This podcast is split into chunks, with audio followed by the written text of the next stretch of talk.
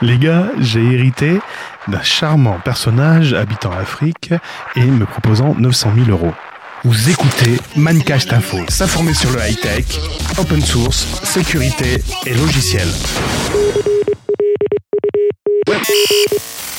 Vous imaginez bien que si moi je peux toucher 900 000 euros, vous, vous pouvez également le toucher. Alors consultez bien votre adresse mail, vous risquez d'avoir une proposition de la sorte. La première chose à faire, ne répondez surtout pas. Il s'agit d'une arnaque. La personne qui émet ce type de message veut simplement récupérer votre identité bancaire ou que vous puissiez faire des virements sur un compte spécifique sans que vous puissiez vous retourner contre cette personne. Elle essayera également de vous demander une copie de votre carte d'identité ou de votre permis de conduire.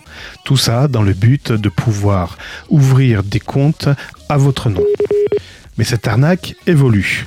Aujourd'hui, des mails tournent qui vous indiquent qu'il ne faut surtout pas euh, faire confiance à ce genre de mail et que si vous avez un doute, n'hésitez pas à contacter le colonel caporal Charles Rousseau et il vous donne également son adresse mail. Évidemment, c'est une surenchère à l'arnaque.